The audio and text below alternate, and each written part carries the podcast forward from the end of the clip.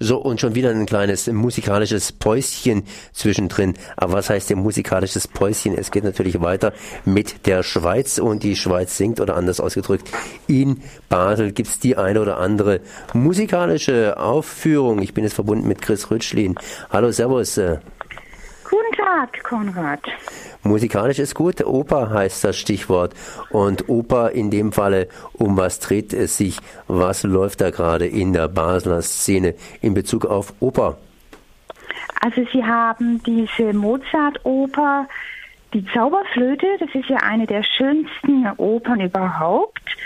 Und äh, die hat eine ganz gute musikalische Ausstattung, muss man absolut sagen, mit diesem Basler Sinfonieorchester, die musizieren.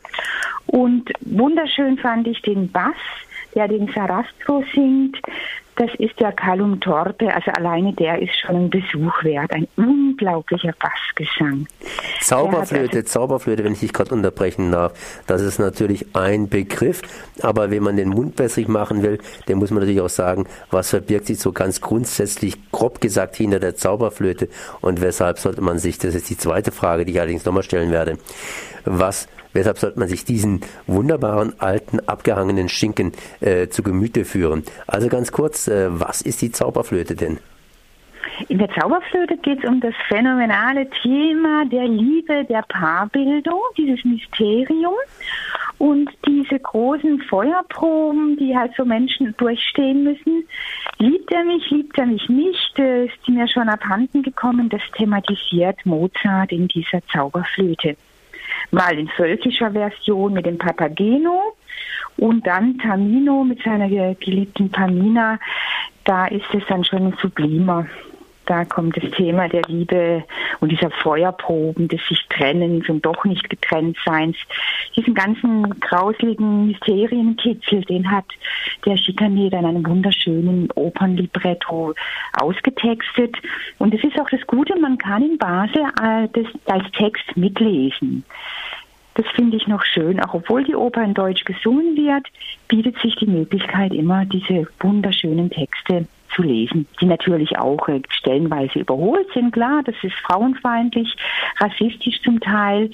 Und äh, aber da muss man halt sehen, die Oper entstand 1792, war die Premiere in Wien. Und da gibt man sich schon Mühe, das zu adaptieren an die heutige Zeit dieser möchte gern Vergewaltiger, der Sklave des Sarastro, das ist ja dann, wird nicht mehr mit einem Afrikaner besetzt, sondern da nimmt man dann einen Weißen, der immer versucht, da zweimal die Pamina handfest zu belästigen. Und äh, ja, das ist natürlich irgendwo, kann man das kontrovers diskutieren. Ne? Muss man da jetzt diese Rolle wirklich weiß besetzen? Dann fand ich halt wunderschön, auch den Gesang, der Gesang dieser Japanerin, die Königin der Nacht, die Marie Moria, die singt ja ganz oft diese Rolle. Die hat es wunderschön gesungen. Also das ist gesanglich ein Hochgenuss, diese Japanerin auf der Bühne zu sehen. Und spannend fand ich auch äh, diese ganze Bühnenbilder-Thematik, die Anspielung auf die islamistische Konfliktsituation weltweit. Papageno als Frauenaufreißer, der ist ja auf, pa auf Brautschau, ne, so ein bisschen volksnah gemacht, der Österreicher, der da den Damen nachstellen soll. Er hat dann so einen Islamistenbart Natürlich kann man das jetzt sehen, ne, wie hier bei uns die ganzen Syrer, den jungen Mädchen, da, die sind ja auch mit ihrem Testosteron konfrontiert. Das ist ja eine gewaltige Thematik mittlerweile. Vergewaltigung, ja, das Frauenbild und wie kommen die Syrer daher. Das finde ich, hat es diese Regisseurin sehr gut aufgegriffen. Mir gefiel diese Regie von der Julia Hölscher sehr gut. Sie ist ein junges deutsches äh, Regietalent und ich finde, sie hat diese aktuellen Thematiken in diese Inszenierung einfließen lassen. Auch mit diesen Gerüsten, die da auf der Bühne bewegt werden. Das kommt einem vor wie der Turmbau zu Basel. Ich fand äh, diese Tempeldarstellung, es geht ja um diesen Sarastro, der in dieser ägyptischen Pyramidenwelt seinen Tempel hat, das hat sie gut in die zeitgenössische Thematik rübergeholt, würde ich sagen. Weil wir haben ja überall diese religiösen Verwirrungen und Tempelthemen wieder. Es ist brandaktuell, dass sich die Leute da religiös in irgendwas versteigen und machtmäßig halt ausschlachten. Das ist ja ein uralter Dauerbrenner. Der kann nie loswerden. Ja.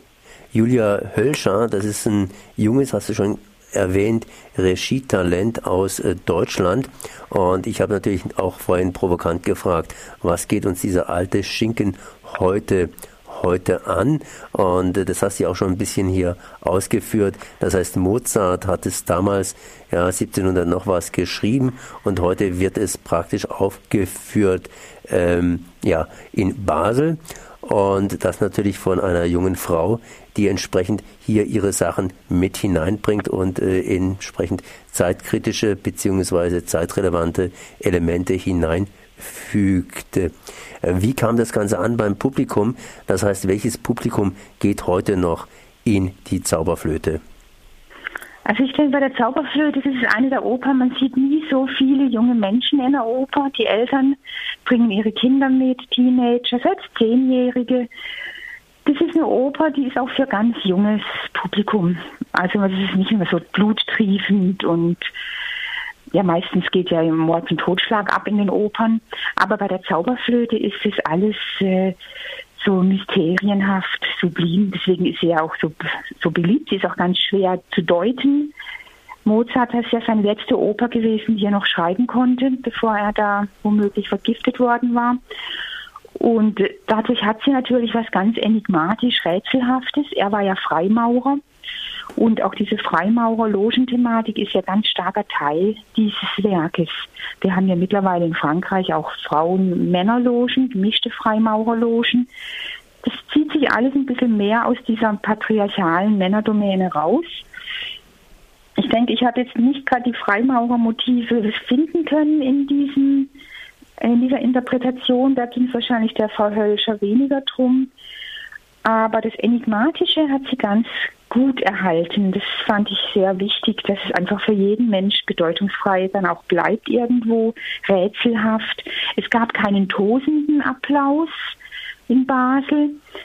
Und ähm, ja, ich denke, so die etablierten so Operngeher, die schauen natürlich schon, hä, wo ist denn hier dieses ganze Freimaurermotiv, so diese klassischen Sachen, der Papageno im Federschmuck und im Flötchen, das hat die Hölscher da nicht wollen präsentieren. Das war ihr zu abgelutscht. Und auch den Sarastro da als diesen faschistoiden Patriarchen skizzieren, das war ja auch nicht mehr das wollte sie nicht. Sie sah eher dieses neue Männerbild eines Dandys, eines Mannes, der auch sich selber stilisiert, die Selbstfindung und der sich nicht in so einer alten konstruierten Patriarchenrolle da definiert. Fand ich ganz spannend, diese neue Skizze des männlichen Sarastro, wie sie es brachte. Weil wir ja heute auch wieder dieses Thema in unserer Gesellschaft haben, wenn viele Männer aus dem arabischen Raum kommen, die sich eher patriarchal definieren und dann haben wir den europäischen Mann, der viel eher dandyhaft, äh, ganz anders daherkommt. Das fand ich spannend, dass sie da auf eine europäische Ebene ging und sich von diesem ägyptischen Pyramidenweltbild auch entfernt hatte. Wir sollten es aber wieder nach Basel hinein bewegen. Sprich, äh, wer schaut also, wer hört also diese Oper an? Du hast gesagt, das hören durchaus Familien an, alte, alle Altersklassen. Natürlich ist da immer die Frage gegeben, wer hört sich's an? Wie viele Finanzen muss ich denn da aufbringen? Gibt es da irgendwie einen Jugendrabatt? Ich meine, wenn die Eltern ihre Kinder mitbringen, dann werden wohl die Eltern bezahlen. Kann man das bezahlen? Gibt es irgendwo die Möglichkeit oder gab es die Möglichkeit bei einer Generalprobe beispielsweise kostenlos daran teilzunehmen? Denn irgendwie, äh, ja, man versucht natürlich Publikum anzulocken und jede Oper, die braucht auch Geld. Handwerklich scheint das ganz, ganz gut gemacht zu sein. Das heißt, den ganzen Fragenkomplex, den du ganz kurz beantworten kannst, was kostet die ganze Geschichte und wie kommt man ran, wenn man sich hier die Zauberflöte in Basel anschauen möchte und anhören möchte? Also es gibt ja noch vier, fünf Aufführungen da im ganzen Januar. Ja, 8., 10., 16., 31. Januar. Und ich denke, es ist immer lohnenswert, bei der Theaterkasse anzurufen, wie das gehandhabt wird. Oft sind diese Vorpro diese, diese Generalproben, die sind kostenfrei. Und ich würde es aber immer aktuell anrufen beim Stadttheater Basel. Das, glaube ich, ist äh, einzeln anzugehen. ansonsten, die Tickets hat ja immer noch diese billigeren Tickets oben auf den Rängen, wo man die Musik ja auch hervorragend hört. Das sind so diese äh, Studentenplätze. Man muss ja nicht gleich unten sitzen im Parkett für 50, 60 Franken. Ich denke, es lohnt sich da trotzdem mal reinzugoogeln und sich zu erkundigen, wo äh, Studententarife gibt es auch in Basel. Da ist sicher was zu tun. Da ist sicher was zu tun, sagt hier Chris Rütschlin und hat empfohlen, sich die Oper Zauberflöte in ja, im äh, ja, Theater Basel anzuhören. Ich danke mal für dieses Gespräch. Auf Wiederhören.